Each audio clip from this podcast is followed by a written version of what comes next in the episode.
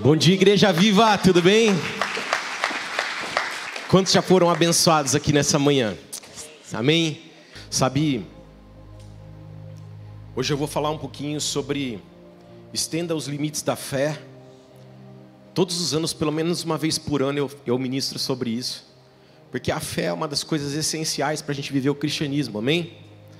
E sei que, que Deus tem algo novo para nós nessa manhã. É, mas eu queria compartilhar. Nós estamos num ano de expansão. Antes de eu entrar diretamente na palavra, já entrando, mas nós estamos vivendo um ano de expansão. Você pode dizer amém? Eu não sei se você já está expandindo em algumas áreas ou não, mas eu tenho sentido coisas acontecerem em mim que eu sei que são expansões. E, e, de uma maneira especial essa semana foi muito interessante porque a Pri ficou fora com a Lívia durante uma semana e eu fiquei sozinho dentro de casa. É, é horrível, pessoal. Queria dizer isso, é horrível. É... Eu sempre saio, é diferente, né? Eu sempre saio e deixo ela sozinha dentro de casa bastante tempo, mas elas fazem companhia uma para outra, né? Falei que da próxima vez pode só uma, uma tem que ficar para fazer companhia, né? Mas esse tempo de é, foi horrível pela ausência delas, mas foi um tempo assim onde eu pude ter algumas experiências com Deus. E uma das experiências com Deus que eu tive nesses dias foi de sentir o amor dele de uma maneira muito forte, expandindo na minha vida. Não que o amor de Deus cresceu, porque o amor de Deus ele é único por nós. Você pode dizer amém? Ele é incondicional. Mas a forma como eu senti esse amor se expandiu.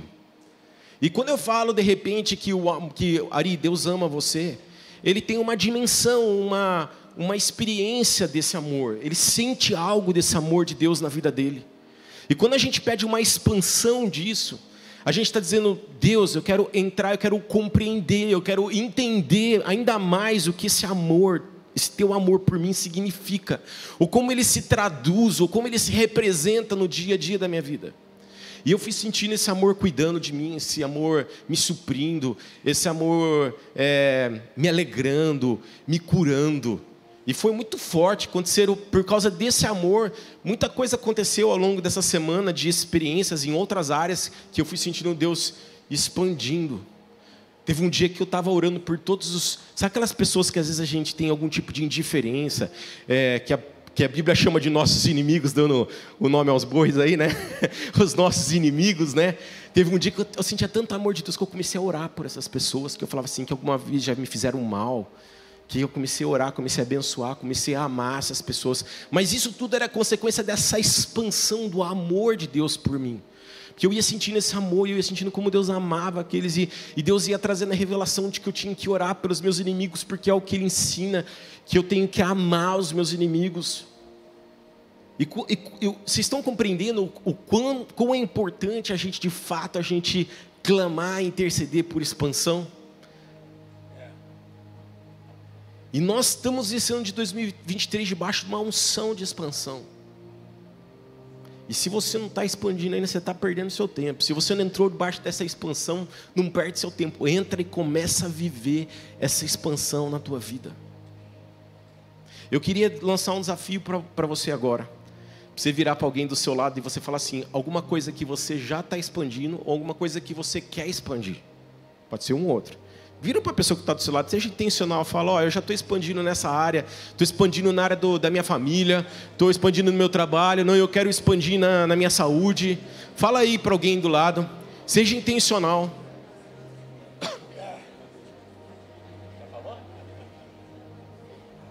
Deus tem expansão para a sua vida. Você crê nisso?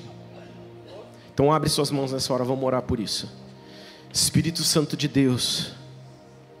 Eu te peço em teu nome, libere expansão sobre esta casa, sobre as famílias aqui representadas, sobre cada pessoa.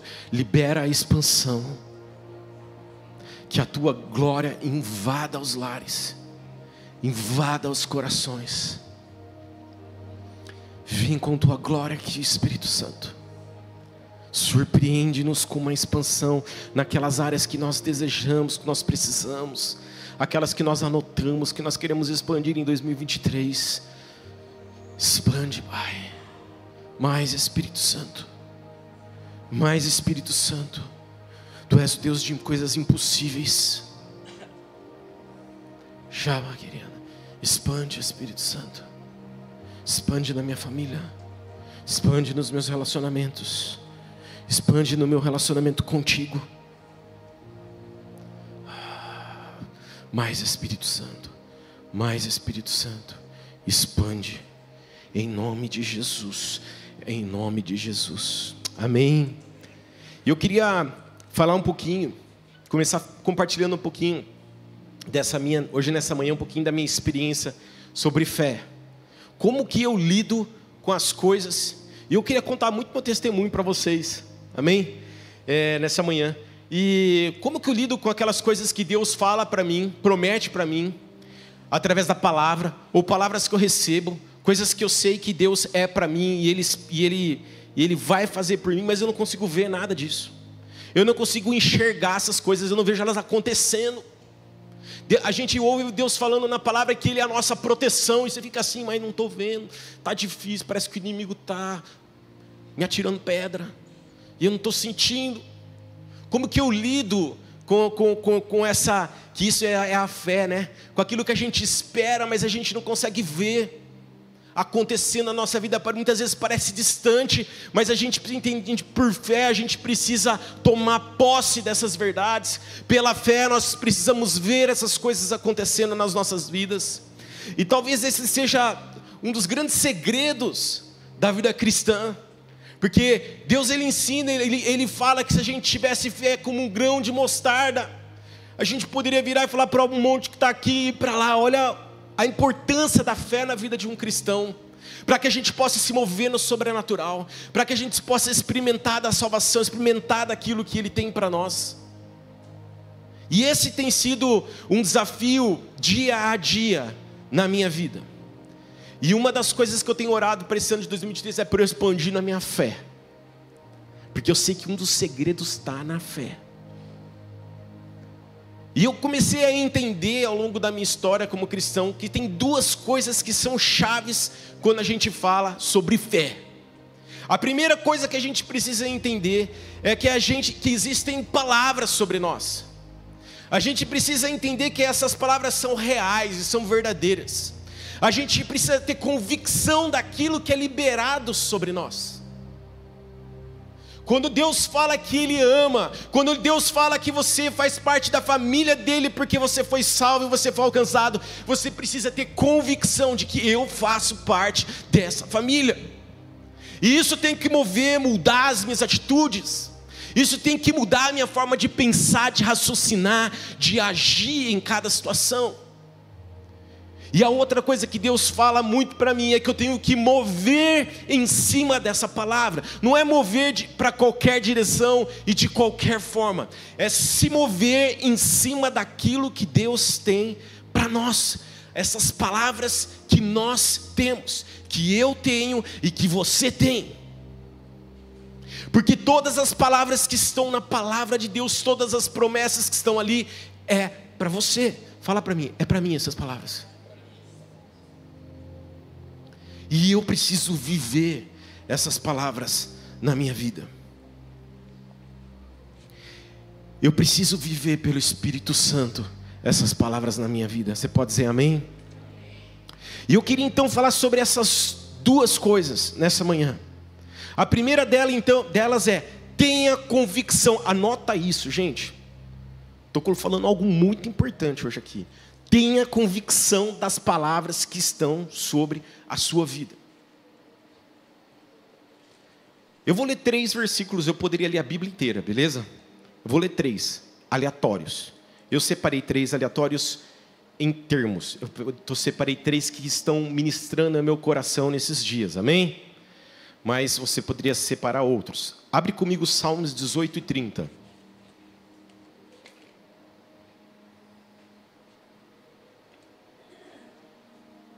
Salmos 18, 30. Diz assim: O caminho de Deus é perfeito, as promessas do Senhor sempre se cumprem. Você pode dizer amém? Amém. Ô louco, gente, olha o que está falando aqui nesse versículo. Meu Deus do céu. Vamos continuar lendo. Ele é escudo para todos os que nele se refugiam. Ah, meu Deus do céu, eu pego esse versículo para mim. Eu falo, tenho convicção, isso é para mim. O caminho de Deus é perfeito. As coisas estão, parece que elas estão todas desajustadas do meu lado. Mas eu tenho uma coisa para te dizer: o caminho de Deus é perfeito. Eu não posso ter dúvida disso. É a palavra de Deus, Deus ele não mente. A palavra de Deus não mente, diz, diz para nós que o caminho, os caminhos deles, deles são perfeitos. Mas Renato, parece ter um monte de coisa na minha vida que não é perfeita. Parece que está tudo desordenado. Eu quero dizer uma coisa.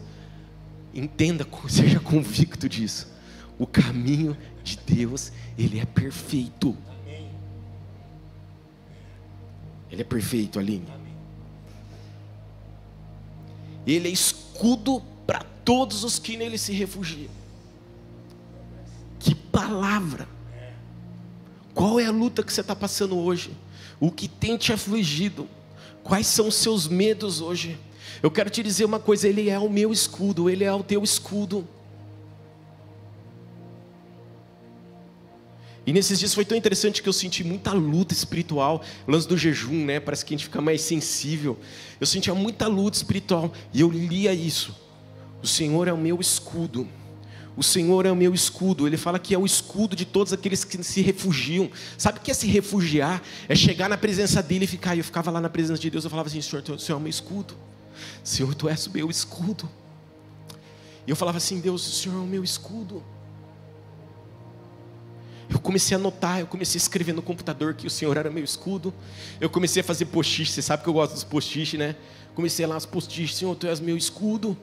Eu falava lá, eu preciso lembrar dessa palavra, Salmos 18, 30. E eu escrevia Salmos 18, 30. O caminho de Deus é perfeito, as promessas do Senhor sempre se cumprem. Quais são as promessas do Senhor sobre a sua vida? Dani, quais são as promessas do Senhor sobre sua vida? Tem uma notícia para te dar. Ela se cumpre. Ela se cumpre. Vamos ler outro versículo. Gênesis 18. Você pode abrir lá 14. Vou ler lá só a parte, acho que A ou B, eu não sei, que fala assim: existe alguma coisa difícil demais para o Senhor? Abraão tá, Deus, o Senhor está falando com Abraão sobre Sara, que ele promete um filho. Ele fala: existe alguma coisa difícil demais para o Senhor? Gente, eu pego essa palavra para mim. Eu vou fazer uma pergunta para vocês: existe alguma coisa difícil demais para o Senhor? Existe alguma coisa impossível para o Senhor?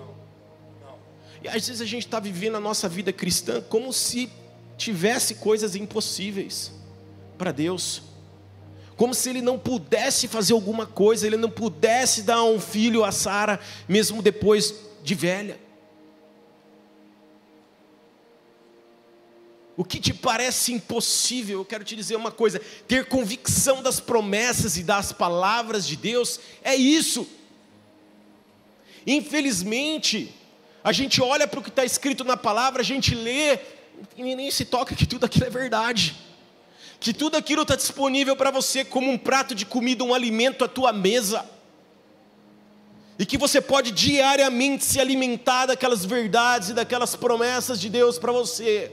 Você quer ser uma pessoa de fé, você precisa ter convicção daquilo que a palavra de Deus diz sobre você. Se ela diz que você é filho, separado, escolhido, você é. O diabo não pode gerar essas mentiras em você. E quando ele tenta gerar essas mentiras, eu vou lá na palavra e leia o que ele pensa a meu respeito. Eu separei um outro versículo, 1 Pedro 2, 24. Diz assim, abre lá, 1 Pedro 2, 24.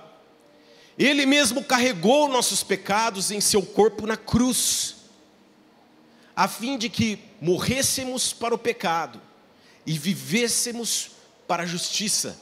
Por suas feridas somos curados. Gente, Jesus pagou um preço na cruz. Ele morreu numa cruz. Ele não tinha nenhum pecado contra a palavra de Deus, mas ele morre na cruz pelos meus pecados, pelos seus pecados, para que nós pudéssemos ser perdoados, lavados, justificados. E a gente acaba vivendo como pecador. A gente acaba vivendo, ah, carregando as nossas culpas, as, as situações do passado, os nossos erros do passado antes da gente conhecer Jesus. Eu quero te dizer, você já foi lavado pelo sangue de Jesus derramado na cruz. Amém. Eu estava cantando aqui agora há pouco. Eu estava adorando, eu falei, Deus, vem aqui, me purifica, me santifica, porque você já morreu na cruz por mim, Jesus. Eu sentia Deus, Jesus trocando minhas vestes. É disso que eu estou falando. Convicção. E se você entra o seu dia entendendo que você tem vestes brancas, que o seu coração foi lavado por Jesus, não tem nada que pode te impedir de avançar novos níveis e de expandir na sua vida, porque você é lavado, e fala aqui que nós somos curados. Ah, pastor, tem uma situação de doença na minha casa. Começa a viver a saúde do reino de Deus. Começa a manifestar, a declarar, a profetizar essa verdade sobre tua família, sobre tua vida. Começa a ser intencional nisso. Começa a declarar: Senhor, em nome de Jesus, eu declaro saúde sobre o meu filho, porque há, no teu reino há saúde, porque o Senhor já levou toda doença na cruz. Porque eu creio na salvação e não creio na cura. Ou porque eu quero na cura, sei lá, eu não creio na salvação. Gente, Jesus morreu na cruz para sermos salvos e para sermos curados. Isso nos basta, eu tenho que viver sobre essa verdade todos os dias. Viver com essa verdade de que eu sou lavado por Jesus Cristo. Não há nenhum pecado que pode me paralisar nesse processo. Porque quando Jesus morre na cruz, ele morre ainda, inclusive, pelos pecados que a gente vai cometer ainda. Você pode dizer amém? amém. Não vive escravo do pecado. Como eu aplico essas verdades na minha vida? Como eu eu vou gerando essa convicção de Deus dentro de mim. Eu começo a trazer existência a isso na minha vida. De forma bem prática, como que eu trago existência disso na minha vida? Só a Nina, que é meu cachorrinho maltês, sabe o que se passou naquela casa quando a Priscila e a Lívia não estavam lá. Eu guerreava na sala, Senhor, em nome de Jesus, eu declaro: nenhum inimigo pode entrar aqui, nenhum não sei o quê. Senhor, tu és o meu escudo, a minha proteção, os teus caminhos são perfeitos. Eu creio nas tuas promessas sobre a minha vida, sobre a igreja viva, e eu sobre a minha família, e eu declaro, trazendo existência. Eu falei aqui escrevendo, orando, sendo grato por aquilo que a gente não pode ver ainda. Senhor, não estou vendo o livramento aqui ainda, mas eu já quero ser grato por isso. Senhor, eu não estou vendo a tua provisão ali, mas já sou grato por isso. Eu não vou viver a partir da escassez, eu não vou viver a partir da mediocridade, mas eu vou viver com os olhos de alguém que pertence ao teu reino, que é teu filho amado. Eu sou um filho amado, não sou qualquer tipo de filho. Na boa, filho amado. Quem tem um filho amado? Quem é pai aí tem filhos amados? Cara, o que é ter um filho amado? A gente faz qualquer coisa pelo filho. Vocês estão entendendo? Ó, oh, eu coloquei aqui mais no carro. Eu coloquei de exemplo aqui. Né, vai no carro, vai declarando. Senhor, o Senhor é a segurança, o Senhor é a proteção da minha casa. Senhor, meu dia hoje vai ser abençoado no meu trabalho, porque eu vou entrar naquele escritório. O ambiente espiritual daquele lugar vai mudar. Porque onde pisa a planta dos meus pés, te pertence, Senhor, e me pertence. Vai declarando, vai declarando, vai trazendo a existência, isso na sua vida.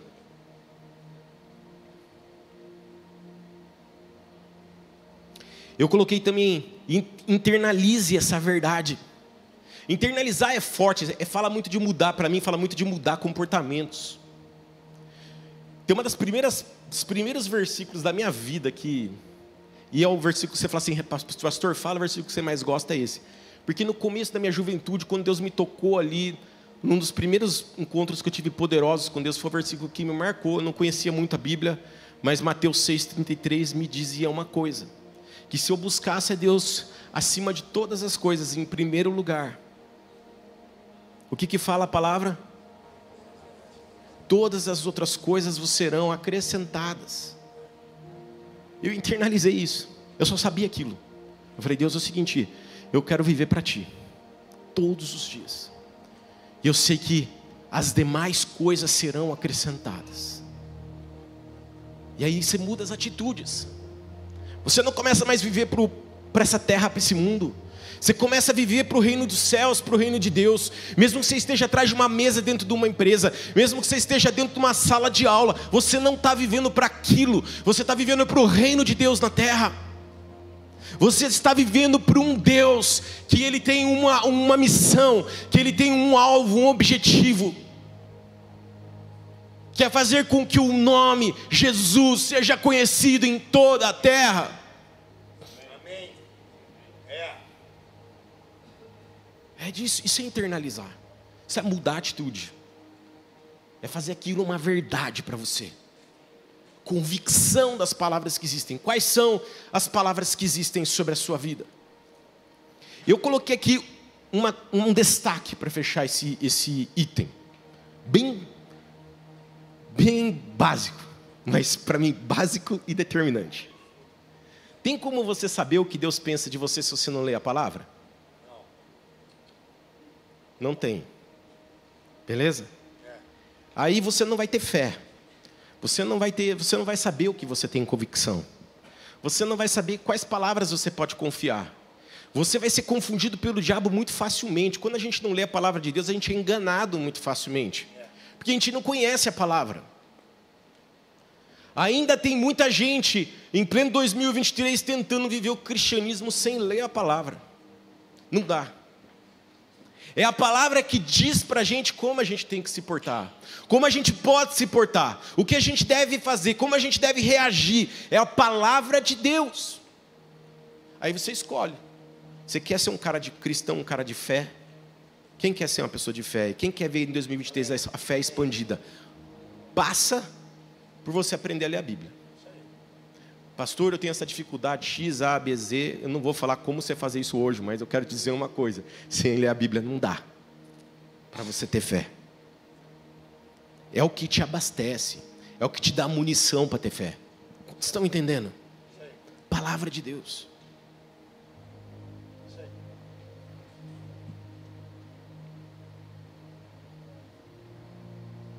Eu coloquei aqui o segundo ponto que eu queria dizer hoje movimente-se sobre essas palavras. E eu queria falar sobre três coisas dentro desse ponto do movimento-se sobre essas as palavras. A primeira delas é faça a sua parte. E eu vou explicar bem isso para vocês para não ficar dúvida. Mateus 14, 16. Você não precisa abrir, diz assim: providenciem vocês mesmo alimento para elas. Jesus diz para os discípulos na multiplicação dos pães: Eu vou alimentar essa gente. E o que, que ele fala? Fernanda, pastora Fernanda, vai buscar o alimento. Ah, ele vai alimentar ou ele não vai alimentar? Mandou eu buscar os alimentos? Parece uma coisa incoerente. Os discípulos viram para Jesus e falam: Jesus, despede essa multidão, despeça, eles mandam todo mundo para casa. Jesus fala: Não, deixa eles aí, vamos dar para eles de comer. E aí, o que, que ele faz? Alisson, vai lá, cara, pega a comida. Imagina os discípulos: Jesus, quem mandou essas pessoas ficar aqui foi você, problema seu, ema, ema, ema. E Jesus está dizendo assim: faça a sua parte. Da mesma forma que quando os discípulos falam assim, ó, oh, Jesus, despede esse pessoal para casa, o que, que ele está dizendo? Estão dizendo, isso vai contra a expansão, contra a multiplicação. Ele está dizendo, Jesus, manda todo mundo embora, que a gente quer ficar aqui, não quer ter problema, a gente não quer ter dificuldade, não quer se mover. Para nós está bom aqui, estamos com você, já manda todo mundo embora para casa. Isso é o contrário. Jesus está mandando eles se movimentarem, não sai, para, pera aí, gente. Levanta aí, sai, Felipe, vai lá. Pega pão e peixe, porque estiver aí. Olha que situação. Eu lembro ano passado, ano passado Deus trouxe uma palavra profética sobre essa casa.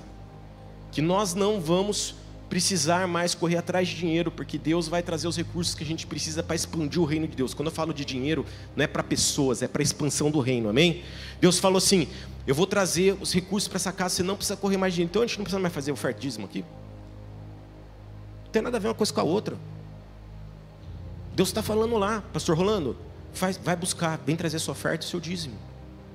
Não precisa correr mais atrás de dinheiro, não, mas Pastor Rolando, traz aqui sua oferta e o seu dízimo faz a sua parte. Agora, fazer a nossa parte não significa não depender de Deus. Há uma linha muito fina aí. A gente continua dependendo de Deus, descansando em Deus dentro de um movimento. É diferente. Eu descanso em Deus que Ele vai prover dentro de um movimento. Os discípulos estão lá, e aí, quem tem pão, quem tem peixe, quem tem alguma coisa para comer, mas eles sabem que o Senhor vai prover, que Jesus vai multiplicar, Ele mandou fazer aquilo, Ele prometeu, Ele disse, Jesus disse: Nós vamos alimentar essa multidão. Quantos estão comigo entendendo o que eu estou dizendo aqui? Não fique parado esperando as coisas acontecerem. Busque no Espírito uma direção de como se mover nesse tempo. Porque, deixa eu te falar uma coisa: o Espírito Santo ele está em movimento. Quantos entendem? E é Ele que nos transforma, é Ele que nos impulsiona, é Ele que nos motiva. O Espírito Santo está em movimento, então pede ajuda a Ele, Espírito Santo me ajuda. Vou falar uma coisa para vocês. Durante é, essa semana que eu estou citando para vocês, contando de história, muitas vezes eu não sabia o que orar. E eu falava, Espírito Santo, me ajuda a orar. E a oração para mim estava sendo um movimento. Quantos estão entendendo? A oração é um movimento. E eu comecei a orar, comecei a orar, comecei a me movimentar em oração e pedir o Espírito Santo ajuda. E o Espírito Santo me falava assim: Eu sou movimento. E eu tinha a visão do Espírito Santo muito feliz, alegre, dançando na minha frente. Ele falava: Eu sou movimento. Eu sou movimento, filho. Eu sou movimento. Renato, eu sou movimento. O Espírito Santo falava para mim: Eu sou movimento. E é em meu movimento que eu vou fazendo, é em meu movimento que eu vou agindo, é em meu movimento que os milagres do céu são liberados sobre a tua vida.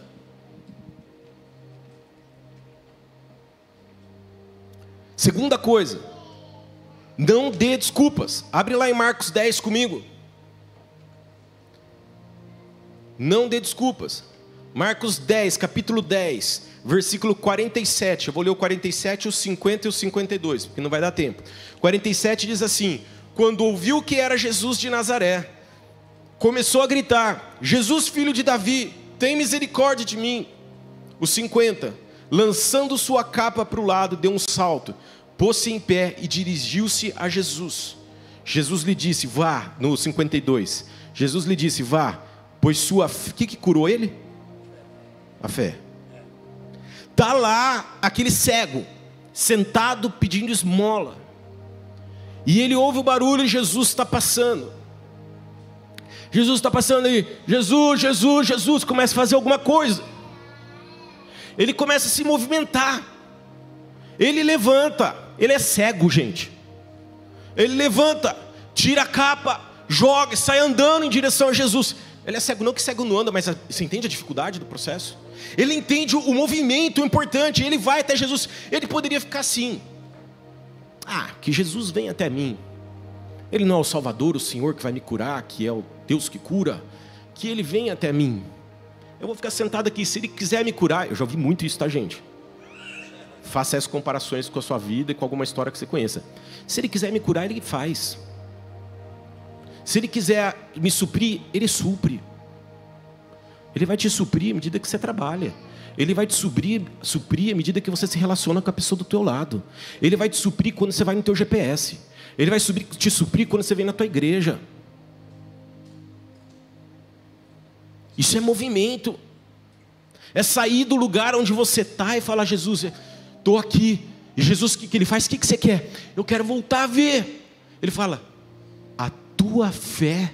O que, que, que curou ele, gente? De novo, a fé. E o que, que era a fé desse, desse, desse, desse cego? O movimento dele. O movimento dele. Sair do lugar onde ele estava e ir em direção a Jesus. Foi isso que curou ele. Cego, vem aqui. A tua fé te curou.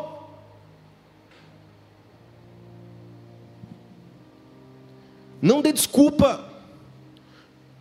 Porque às vezes, gente, eu quero te dizer uma coisa: às vezes é muito desconfortável, te custa algo. Eu estava lembrando hoje de manhã, quando eu estava olhando aqui a palavra, eu estava vendo, lembrei de João 9. Você lembra aquela outra história do outro cego?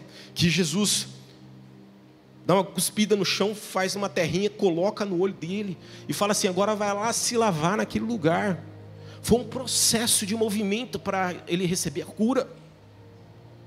E alguém às vezes pergunta, mas se Jesus está aqui, por que ele não está me curando nesse momento? Porque, cara, é o seguinte, agora você só está com lodinho no teu olho. Agora vai lá se mergulhar lá. É um processo. Deus, Deus ele, é, ele tem a forma dele de fazer, mas ele faz. E a forma dele muitas vezes é diferente da nossa forma. A gente tem desejos, a gente quer ver o Espírito Santo agindo de maneiras como a gente gostaria, mas ele tem outra maneira de fazer. Ele tem outra maneira de agir. Ele tem a forma dele. Só não duvide dele. Se movimente em cima daquilo que ele prometeu. Você pode dizer amém? Amém. Eu creio. Eu creio. Eu sei que Deus tem palavras de expansão para essa casa, de infraestrutura. Eu fico assim, Deus, o Senhor quer nos levar para outro lugar maior, porque o Senhor vai trazer tanta gente aqui. Eu, eu tenho preguiça só de pensar. Eu falo, não, eu vou me movimentar em direção a isso. Eu vou viver esse milagre. Da mesma forma que hoje nós estamos aqui, eu lembro quando a gente estava lá naquele outro predinho lá e Deus falava assim: Eu vou levar vocês para um lugar maior. E hoje nós estamos aqui e Deus está falando agora: Eu vou levar vocês para um lugar maior ainda. E nós estamos dizendo assim: Senhor, em nome de Jesus, usa a minha vida. Eu estou dizendo: Senhor, usa a minha vida. Eu vou andar em direção a isso. O que eu preciso fazer, o que eu preciso entregar, o que eu preciso dar, o que eu preciso me mover para que isso aconteça. Eu nunca esqueço uma vez Will Hart ministrando aqui. Ele falava assim: O Senhor vai te trazer prédios, vai te dar prédios. Gente, você acha que eu esqueci disso? Eu tenho uma notícia para dar, eu não esqueci, está bem anotado. Mas não é porque Deus vai me dar prédio que eu vou ficar assim. Senhor, então o dia que o Senhor quiser, é que nem eu cego sentado no chão. Se o Senhor quiser, você me cura. Se o Senhor quiser me dar um prédio, você me dá. Não, gente. Nós vamos atrás desses prédios. Nós vamos buscar esses prédios. Vamos se conectar com pessoas. Vamos doar os nossos, os nossos recursos financeiros para isso. Nós vamos mobilizar para que isso ocorra. E no meio desse processo, à medida que eu estou procurando cinco pães e dois peixes, é quando o milagre acontece. É nesse movimento onde eu jogo a capa e eu ando até Jesus, é quando o milagre acontece. Olha o que eu vou dizer agora. Terceiro ponto: ajude seu próximo. Oh, agora vai. Marcos 2, 3 a 5. Abre lá comigo Marcos 2, 3 a 5. Diz assim: vieram alguns homens trazendo-lhe um paralítico, carregado por quatro deles, não podendo levá-lo até Jesus por causa da multidão, removeram parte da cobertura do lugar onde Jesus estava e, pela abertura no teto, baixaram a maca em que estava deitado o paralítico. Vendo a fé que eles tinham, Jesus disse ao paralítico: Ó, vendo a fé deles o movimento deles, o que eles estavam gerando, o que estava sendo gerado através da vida deles, a unidade, o movimento de unidade, um ajudando o outro. Diz aqui, filho, os seus pecados estão perdoados. E muitas vezes eu reconheço que eu não tenho força para me movimentar. Quantos já se sentiram sem força para movimentar aqui? Levanta a mão. Muitas vezes já me senti sem força para me movimentar. Mas nessa hora apareceu alguém do meu lado. O Norton chegou lá e falou assim: Renato, vamos junto. Vamos começar a andar. Senta nessa cadeira aqui, vou te empurrar. Deita nessa maca aqui.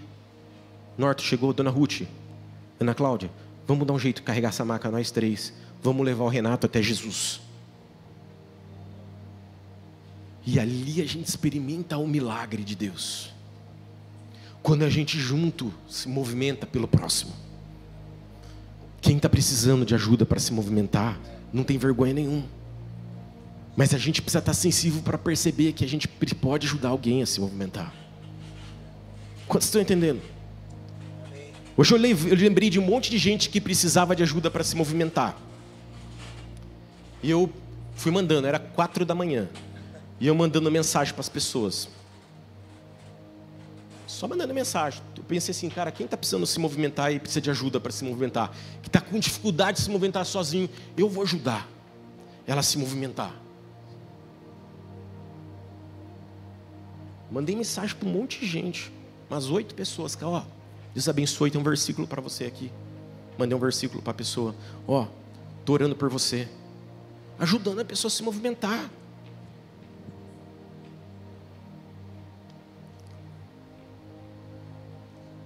Amém? E eu queria concluir dizendo o seguinte. A banda, se quiser subir tocar, pode tocar, galera. Fica à vontade. Ó, é, Mateus 16, 7 a 11. Eu queria terminar com esse trecho. Mateus 16, 7 a 11.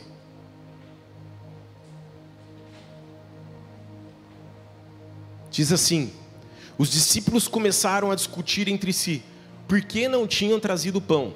Os discípulos estavam lá na viagem no barco, perceberam que não tinha pão e começaram a discutir que tinham esquecido o pão. Ao tomar conhecimento do que falava, Jesus disse: Como é pequena a sua fé, porque vocês discutem entre si sobre a falta de pão? Ainda não entenderam? Não se lembram dos cinco pães para os cinco mil e dos cestos e, das, e de sobras que recolheram? Nem dos sete pães para os quatro mil e dos cestos grandes de sobras que recolheram? Como não conseguem entender que estou falando de pão? Repito, tenham cuidado com o fermento dos fariseus e dos saduceus. O diabo ele quer de tal forma te envolver com as coisas desse mundo que você se esqueça do que ele está fazendo, do que ele já fez. E uma das coisas que me chamou muita atenção, que me ajudou muito nessa semana, foi olhar para as coisas que Deus já tinha feito.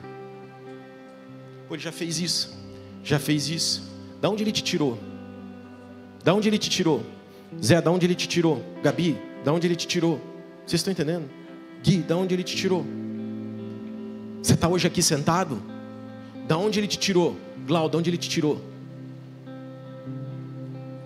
Lembra? Começa a lembrar como era a tua vida 10 anos atrás, há 15 anos atrás, e lembra hoje o que você está fazendo. O que Deus está fazendo na tua vida hoje. E, e o que Jesus está falando com esses discípulos é o seguinte: ó, é o seguinte, meu, que vocês estão brigando por causa de pão aí? Lembra lá da multiplicação, lá dos pães. Deus vai prover. Milagre vai acontecer, o sobrenatural vai acontecer. Começa a agradecer, fica tranquilo. Mas esse trecho termina dizendo o seguinte: eu vou dar um pausa antes de ir para o final, ainda nessa história do pão. O que, que acontece lá na multiplicação dos pães? E Jesus fala para os discípulos: vai lá ver que tem de pão e de peixe. Gente, Jesus não estava preocupado com a quantidade de alimento que tinha ali. Ele fala aqui, gente, não tem a ver com pão mas tem a ver com movimento. Tem a ver com esse movimento de fé, de andar sobre essas palavras. Tinha a ver. Você acha que Jesus não sabia que eles iam achar dois peixinhos, ou meio peixe e meio pão? Jesus ele é Senhor, sabe todas as coisas. Ah, pastor, precisamos de 10 milhões para construir um prédio maior. Mas Deus, nosso, mas, pastor, nós conseguimos juntar esse ano, acho que se a gente fizer um esforço bem grande, todo mundo aqui vai se mobilizar. 100 mil reais, pastor. Imagino essa história dessa forma aqui, contextualizada para os nossos dias. E Jesus dizendo: gente, não tem a ver com dinheiro. Vocês estão preocupados com o dinheiro, mas não tem a ver com o dinheiro. E aí ele continua dizendo aqui, ele fala assim: como não consegue entender que não estou falando de pão? Repito, tenha cuidado com o fermento dos fariseus e dos saduceus, porque o que nos impede de vivermos uma vida de fé são exatamente essas doutrinas que entram no nosso coração e na nossa mente e nos paralisam e nos impedem de ver aquilo que o Senhor pode fazer.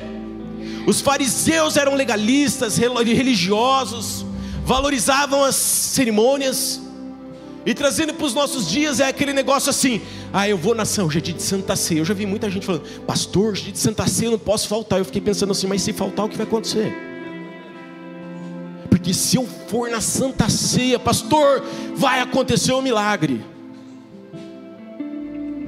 Se eu for no culto hoje às nove da manhã, vai acontecer um milagre. São mentiras que o diabo tenta colocar na nossa mente. A gente vem aqui no culto domingo da manhã porque a gente ama estar com os irmãos. Você é louco, eu quero dar risada, eu quero abraçar, quero beijar, quero contar piada, quero. Quando estão entendendo? Quero estar junto com os irmãos, orando pelos irmãos, abençoando a vida deles.